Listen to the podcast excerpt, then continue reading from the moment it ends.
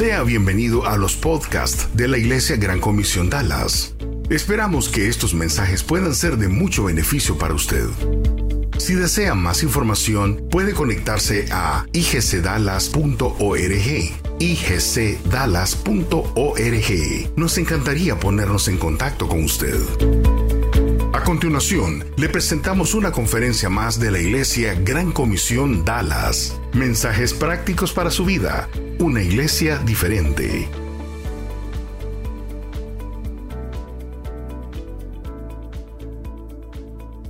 ¿Todo bien? ¿Todo bien?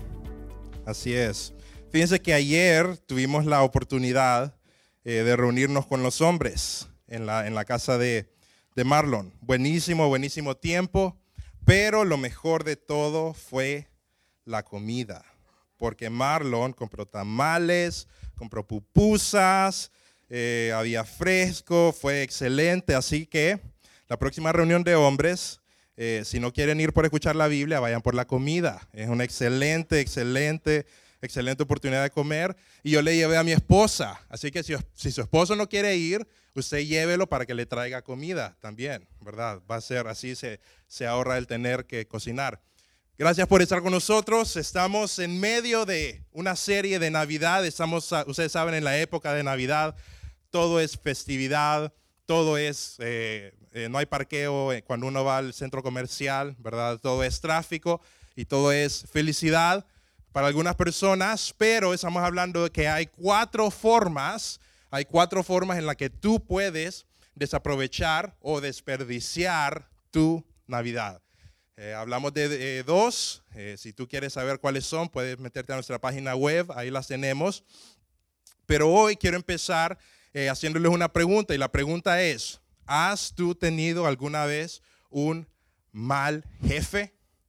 ¿Has tú tenido alguna vez un pésimo jefe? Tal vez es el jefe que él se va todas las vacaciones y te deja trabajando todos los días festivos y tienes que trabajar Thanksgiving, tienes que trabajar Navidad, tienes que trabajar Año Nuevo. No sé, no sé cuál es tu experiencia de tener malos jefes. Gracias a Dios, yo no he tenido la oportunidad de tener malos jefes, pero sí he tenido amigos que han tenido malos jefes. Y ellos me dicen una cosa, mira, cuando tú tienes un mal jefe, hay una cosa que tú quieres hacer y es alejarte de él. Es menos control de esa persona, porque un mal jefe, una persona que te controla de manera mala, va a hacer tu vida más miserable.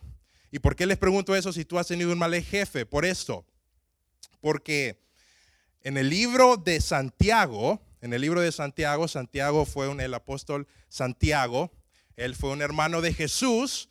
Eh, hay otro apóstol Santiago, pero él no fue hermano de Jesús, así que a él no le hagan caso. Pero ese Santiago que está aquí, sí, el hermano de Jesús, escribió una carta y escribió una carta que se llama Santiago. Y dice eh, la carta de Santiago en el capítulo 1, verso 14, dice, cada uno es sentado, le está diciendo a las personas, le dice Santiago, jóvenes, cada uno de ustedes es sentado cuando se deja seducir por sus propios malos deseos. El fruto de esos malos deseos, una vez concebidos, se convierte en pecado y el fruto del pecado, una vez cometido, es la muerte. Entonces lo que Santiago le está queriendo decir a las personas es, ¿saben qué? Quiero decir unas cosas. La mayoría de las malas decisiones que tú has tomado, nadie te ha forzado a tomarlas. La mayoría de las malas decisiones que tú has tomado, las has tomado por tus propios malos deseos. Así que en cierta manera, tú puedes llegar a ser tu peor jefe. Tú dices, no, esa persona es mi peor jefe, pero si tú te dejas llevar por tus deseos, si tú te dejas llevar por tus eh, sentimientos, tú te conviertes en tu peor jefe. En otras palabras, tú te conviertes en tu peor enemigo. Y uno de los riesgos de convertirte en tu peor enemigo es que tomas malas decisiones sabiendo que son malas decisiones. ¿Te ha pasado? ¿Te ha pasado que tomas una mala decisión y tú sabes que es una mala decisión, pero tú solo te convences que tal vez no es tan malo, que tal vez no es tan malo como tú piensas, sino que es aceptable. Mi abuela tenía una frase que decía, una vez al año no hace daño. ¿Lo han escuchado? Una vez al año no hace daño. ¿Saben qué, qué, estás haciendo cuando tú dices esa frase en tu mente? Tú te estás tratando de convencer que algo que es malo para ti, una vez al año no hace daño. No es tan malo, ¿verdad? Tal vez tú estás en la dieta, tú estás en la dieta y dices, ay, el pan, pero es que, es que hoy, es, hoy es domingo. Hoy es día, esas calorías son del Señor, esas no cuentan para mi día normal, ¿verdad? Y tú te convences en hacer cosas que tú sabes que son malas, pero tú solo te convences a hacer algo que sabes que, no, tú no debes hacer. Tal vez una relación. Tú sabes que estás en una relación y tú sabes, tú sabes de que esa relación no te conviene, pero sabes qué empiezas a hacer. Empiezas a pensar y empiezas a decir, no, pero, pero es que Dios, Dios va a cambiar el corazón de esa persona y Dios va a hacer un milagro y yo solo tengo que orar, yo solo tengo que tener fe y Dios va a hacer y Dios. ¿Y, y sabes qué estás haciendo? Te estás convenciendo de una mala idea que tú sabes que es una mala idea. Te estás convirtiendo en tu peor enemigo. Es Navidad y tú sabes de que tú no tienes que comer ciertas cosas, pero tú dices, pero es que es Navidad, ¿verdad? Entonces, como Cristo, como Cristo nació, entonces hay que celebrar comiendo, comiendo cerdo, ¿verdad? Esa es la forma que Dios quiere que yo celebre la Navidad. Y tú te empiezas a decir, no, pero es que en, enero, en enero, en enero empiezo la dieta. Y en enero, y en enero, ¿sabes cómo se llama esto? Se llama tratar de convencerte de una mala decisión que tú sabes que es una mala decisión. Cuando tú haces eso, te conviertes en tu peor enemigo. Y la mayoría de las malas decisiones que has tomado en tu vida, nadie ha tratado de convencerte, sino que tú solo te has convencido en hacerlo. ¿No es cierto? Hay decisiones que nadie hay decisiones que tú te arrepientes y nadie te dijo eso es malo, pero tú sabías que eras malo, pero tú te trataste de convencer de que de alguna forma no era malo y terminaste sufriendo las consecuencias. No seas tu peor enemigo, pero la peor parte de ser enemigo, además de que tú te dices, te convences en meter malas decisiones, es que tú terminas engañándote. Cuando tú te conviertes en tu peor enemigo, cuando tú no sabes controlarte, tú te terminas engañando, terminas creyendo la mentira que te empiezas a decir.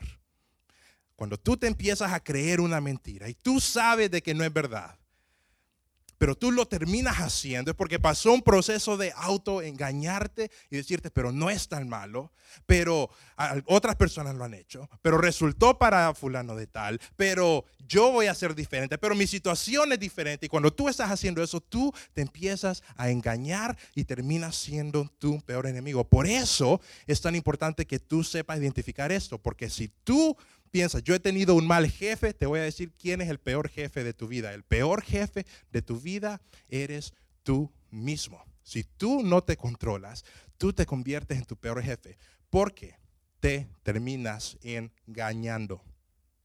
Y una de las peores mentiras que tú te puedes decir y uno de los peores autoengaños que tú te puedes dar es decir esto. Yo estoy bien con Dios. Yo estoy bien con Dios. Ponte a pensar, uno de los peores autoengaños que tú puedes decir es, yo estoy bien con Dios. Y puede que tú digas eso porque tú mismo estás tratando de justificar ciertas cosas. Por ejemplo, tú dices, yo estoy bien con Dios porque yo estoy bien con Dios porque yo estoy orando. Yo estoy bien con Dios porque yo, si yo, como yo estoy orando, yo sé que yo estoy bien con Dios. Pero recuerda, tú puedes llegar a ser tu peor enemigo. Tú te puedes estar autoengañando. Tú te puedes estar automintiendo.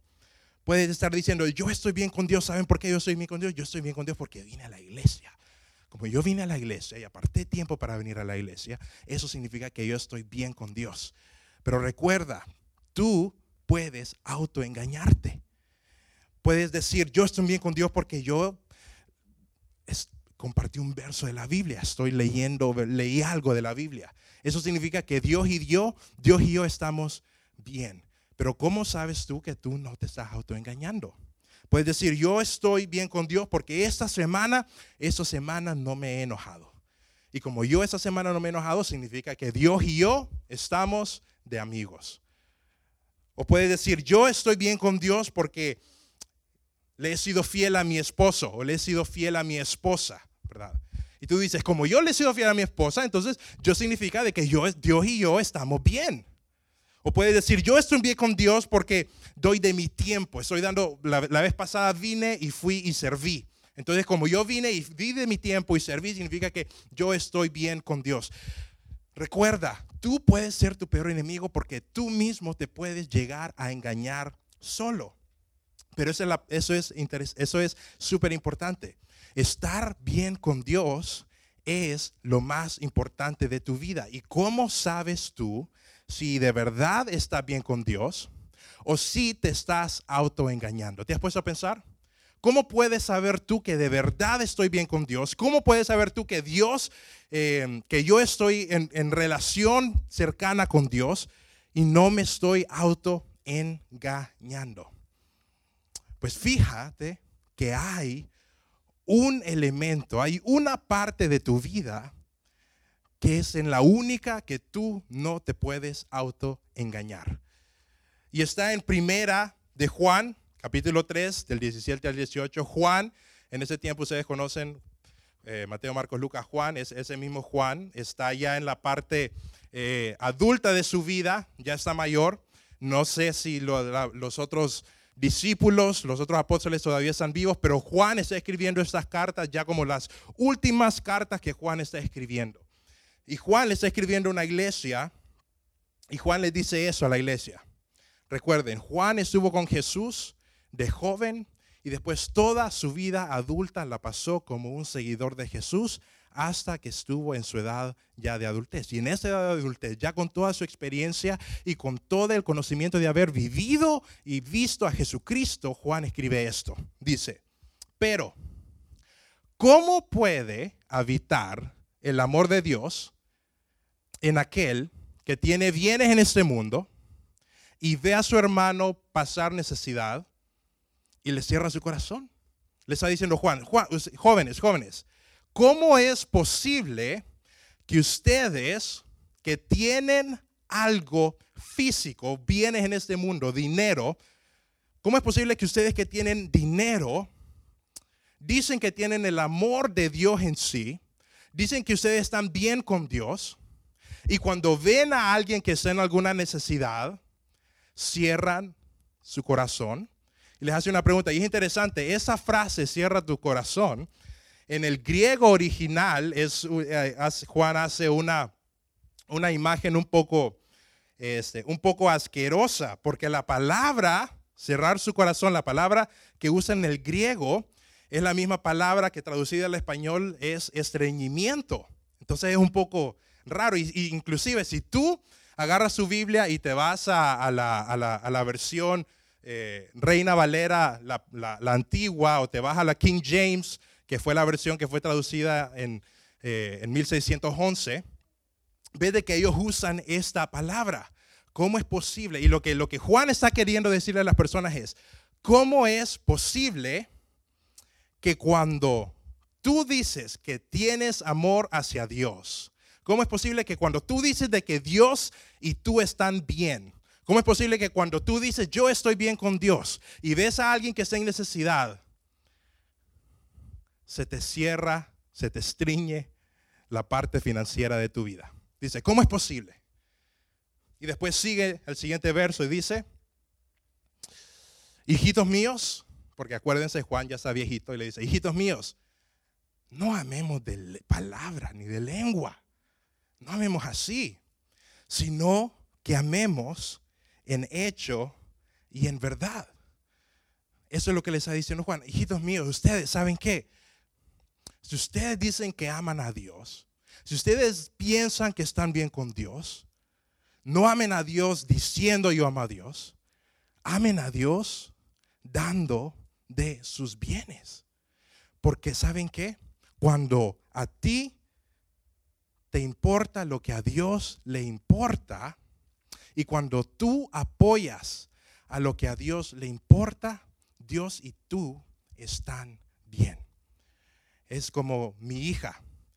Si tú me dices a mí, Samuel, tú me caes muy bien, y te digo, gracias, pero me caes excelente, y yo te digo, qué bueno. No, es que no, te imaginas, Samuel, me caes de la mejor manera. Tú y yo somos amigos, estamos bien. Y te digo, ok, está bien, bueno. Pero tu hija, eh, tu hija no me gusta. No, no me cae muy bien. Hace mucho ruido y, y anda babeando todo el tiempo. Y no, mejor tu hija no, no me gusta.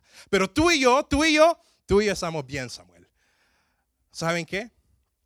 Cuando tú dices, Dios, yo estoy bien contigo, pero no estás apoyando a personas que a Dios le importan, tú no estás bien con Dios. Y eso es lo que Juan le está queriendo decir. Dios no está bien contigo cuando no te importa a lo que a Él le importa. Lo vuelvo a repetir, Dios no está bien contigo cuando no te importa lo que a Él le importa. ¿Y sabes qué le importa a Dios? Le importa que sus hijos estén bien. Y cuando a ti no te importa que las otras personas a tu alrededor estén bien, Dios te dice, ¿sabes qué? Tú y yo todavía falta algo para que tú y yo estemos en completa armonía. Ama a los demás, no de palabras, sino de acción. Lo importante es que Dios esté bien contigo. Porque tú puedes decir, yo puedo estar bien con Dios, pero recuerda, Dios es lo importante es que Dios esté bien contigo y cuando a ti no te importa lo que está pasando las otras personas, cuando tú te haces de la vista gorda, cuando personas están pasando en necesidad y tú solo dices, yo espero de que te vaya bien, lo saludas y dices, voy a estar solamente orando por ti. Dios se dice, ¿sabes qué? ¿Sabes qué? Falta algo para que tú y yo estemos bien. Y es que ayudes a alguien más. Por eso nuestra generosidad es un medidor de nuestra relación con Dios. Nuestra generosidad, tu generosidad, tu generosidad, pon, atención, tu generosidad es muestra también de tu relación con Dios. Y ahí es difícil que te autoengañes. Es difícil, muy difícil que tú te autoengañes y tú digas, yo estoy bien con Dios, si sabes que tu generosidad no está en el lugar que debería estar. ¿Sabes por qué? Porque tu generosidad se cuenta. Tu generosidad tiene número. Tu generosidad tiene cabezas de presidentes. Tu generosidad cambia y tú la puedes chequear. Y Juan les está diciendo, ¿saben qué? ¿Saben qué?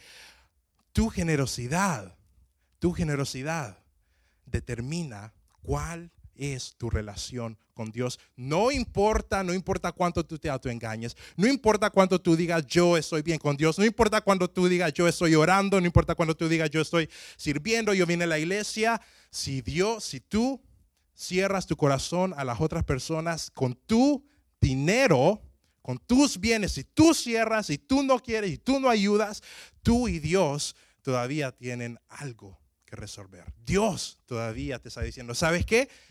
Todavía tú y yo tenemos algo que tenemos que resolver. Por eso esto es tan importante. Vamos a, volver al libro de Santiago.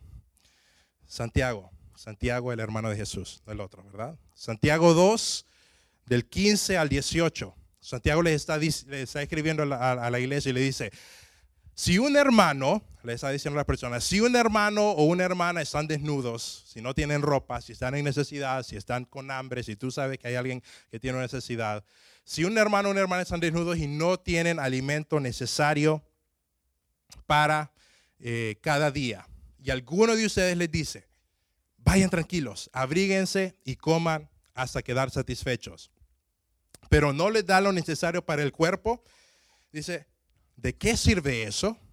Le está diciendo, si tú, tienes, si tú sabes de alguien que tiene una necesidad y tú simplemente le dices, ¿sabes qué, hermano? Yo voy a orar por ti.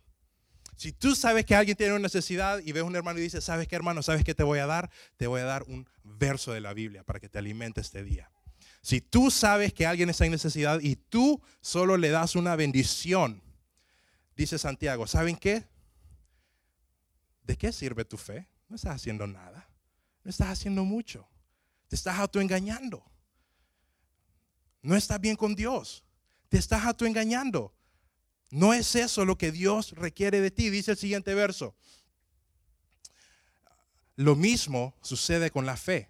Dice, si no tiene obras, está muerta. Si tu fe no tiene obras, si tu fe no se hace en algo tangible que tú puedes dar, si tu fe consiste solamente de entre, Dios y yo, y es mi espíritu y es mi oración, si tu fe consiste solo de eso, ¿sabes qué dice este verso? Es como que no tuvieras fe. No hace diferencia.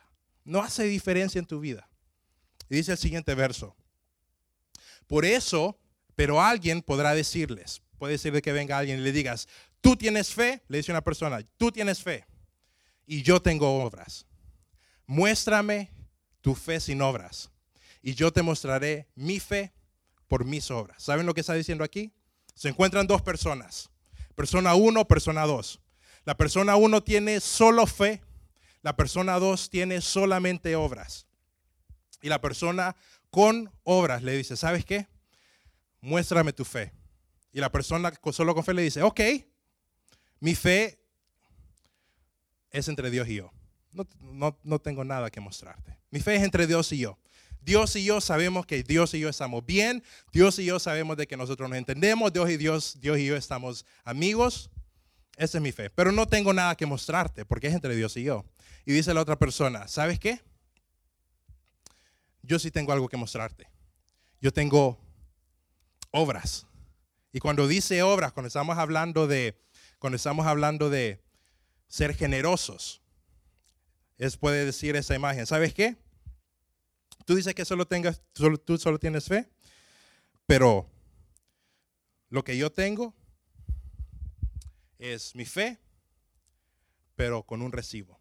La valido. Es mi fe, pero con algo que demuestra que sí tengo fe. ¿Cuál de esas dos personas, pregunta, cuál de esas dos personas es más probable que esté llevando una vida sin engañarse?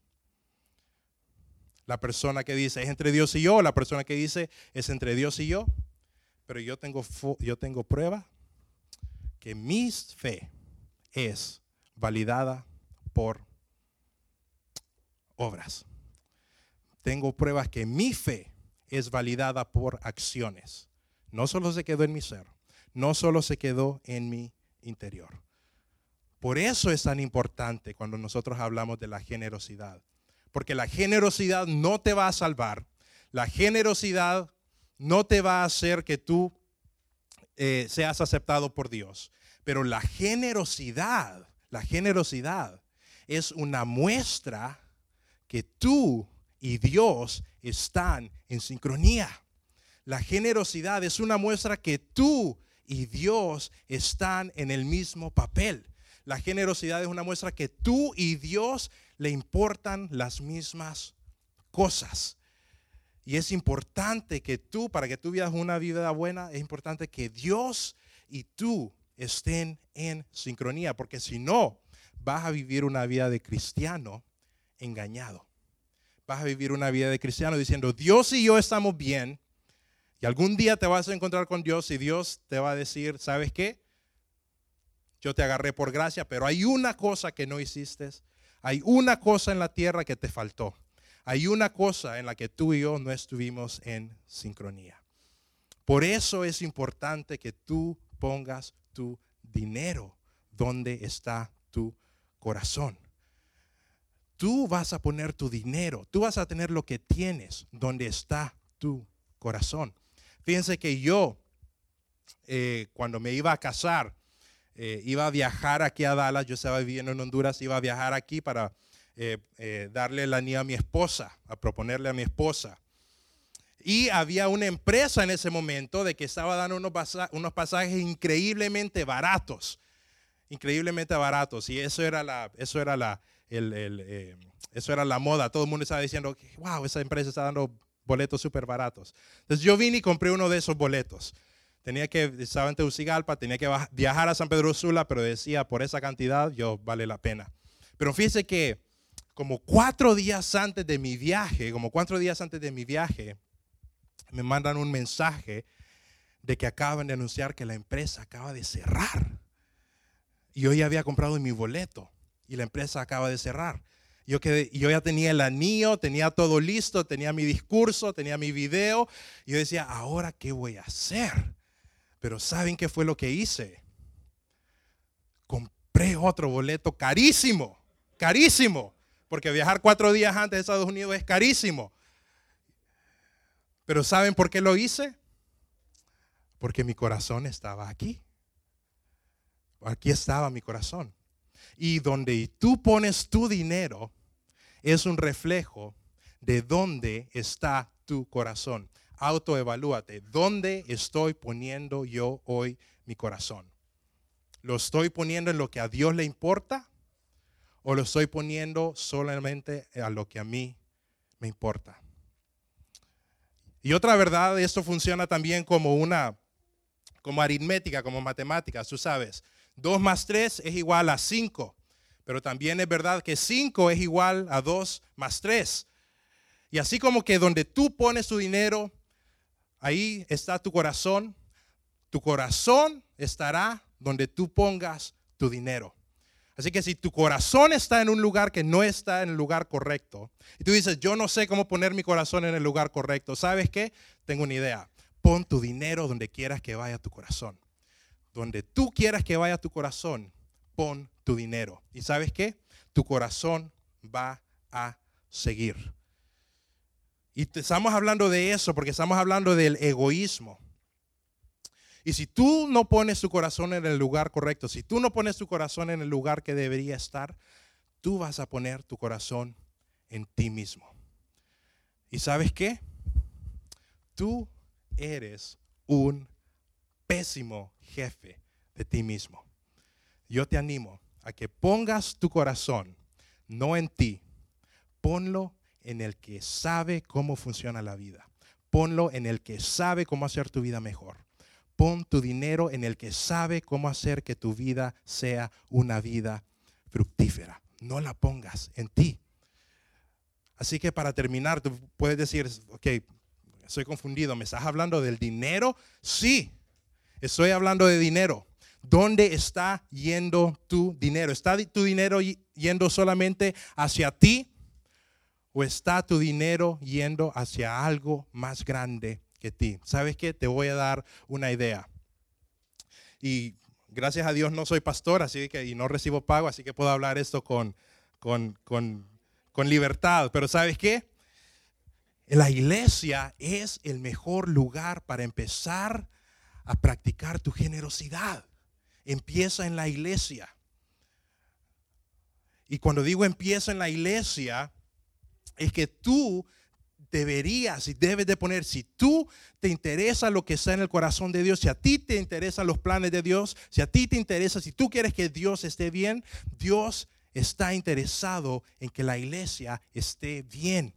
Y la iglesia va a estar bien si tú estás apoyando no solo de hablar. Pon tu dinero en el lugar correcto. ¿Sabes dónde puedes empezar? Empieza en la iglesia. Una buena idea, empieza dando el 10%, nosotros le llamamos diezmo. Y gracias a Dios nuestras iglesias no son iglesias que nosotros hacemos gran show para el diezmo, no sé si ustedes se han dado cuenta. Hay iglesias que el tiempo de diezmo dura como 10, 20, 30 minutos. Nosotros solo lo mencionamos y seguimos, no hacemos gran cosa, pero ¿sabes qué? Hace una gran diferencia para tu vida. Hace una gran diferencia para tu vida. Si tu vida no está en el lugar donde debería estar en este momento, empieza por fe poniendo tu dinero donde tu corazón debe de estar. Empieza por la iglesia. Si tú estás fallando en eso, si tú dices, no sé cuánto debo de poner, pon una cantidad, pero sé fiel en eso. Nosotros decimos diezmo, 10%, puedes poner 10%, pero si no das 10%, si no estás listo por 10%, empieza con 1%, pero dalo. Empieza con 2%, pero dalo. Y gracias a Dios nuestra iglesia es una iglesia caracterizada por ser una iglesia que tú puedes decir, yo no doy a la iglesia porque mejor las iglesias no hacen bien, se roban dinero y después el pastor anda lo que sea. Gracias a Dios yo, gracias a Dios yo no recibo dinero de la iglesia. Entonces puedo decir esto con, con paz en mi corazón. Nuestra iglesia es una iglesia dadivosa. Nuestra iglesia es una iglesia que ayuda. Nuestra iglesia es una iglesia que hace bien a otros. No sé si tú sabes, pero una vez al año nosotros damos una ofrenda para apoyar a las iglesias en Venezuela. ¿Saben qué? Eso hace una diferencia. ¿Sabes qué? Hay pastores, hay pastores que nosotros estamos ayudando a que ellos puedan estar recibiendo algún salario. Pastores que no son de aquí y son de la iglesia y nosotros, nosotros como iglesia los apoyamos.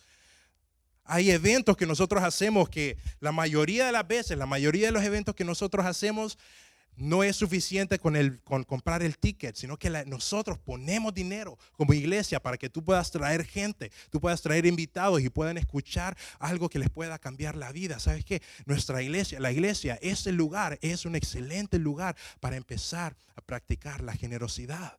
Así que piensa tú en tu vida.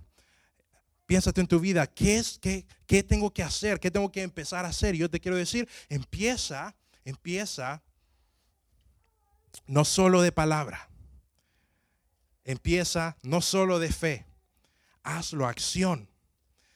Hazlo acción porque Dios, Dios está interesado en que tú seas una persona que tenga el corazón en el lugar correcto y donde tú pones tu dinero, ahí seguirá tu corazón.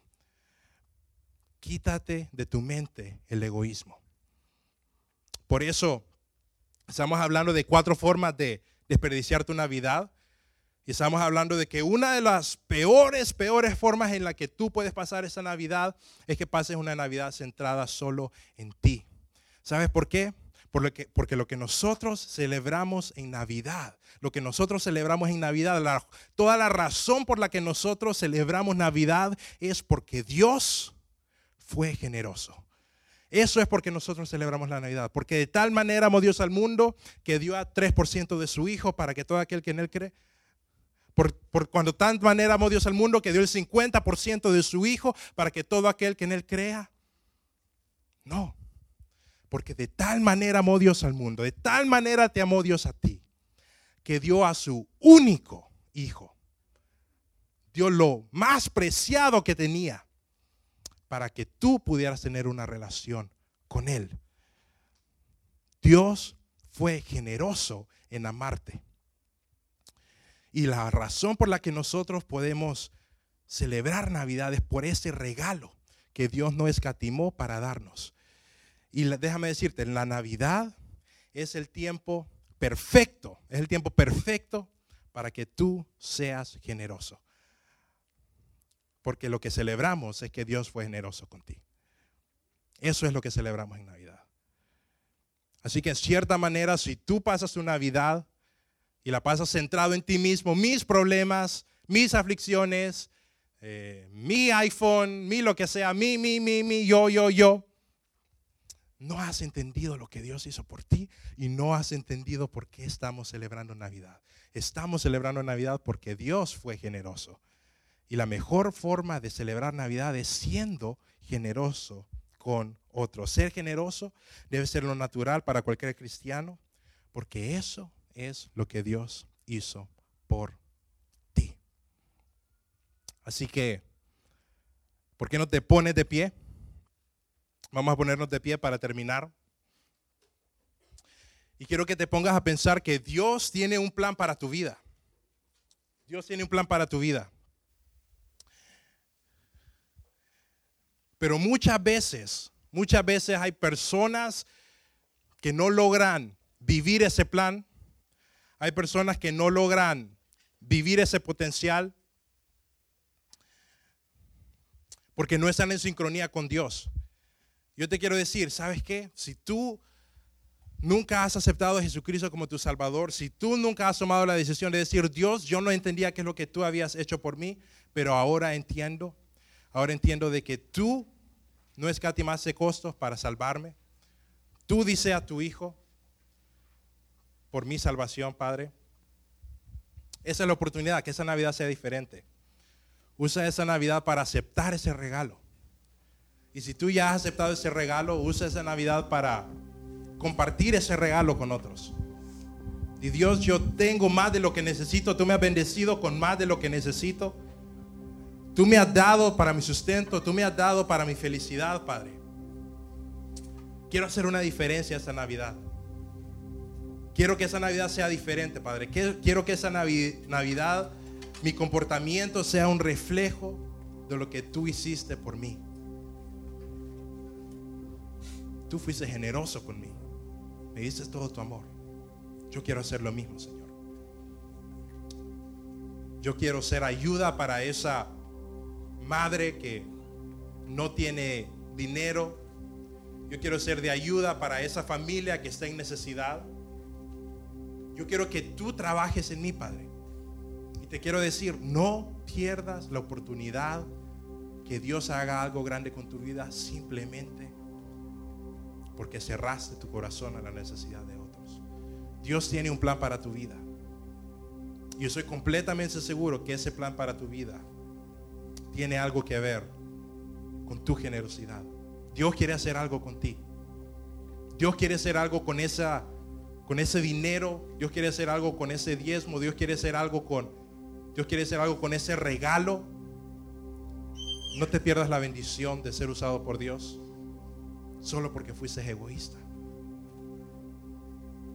Dios, gracias por mis hermanos aquí, Señor.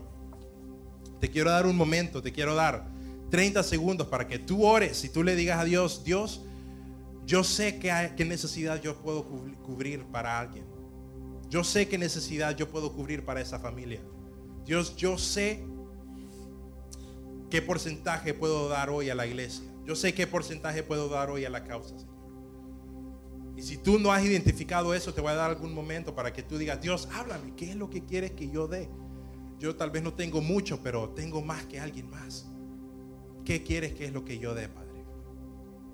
Pídele, órale, órale a Dios. Te doy 30 segundos para que hables con Él.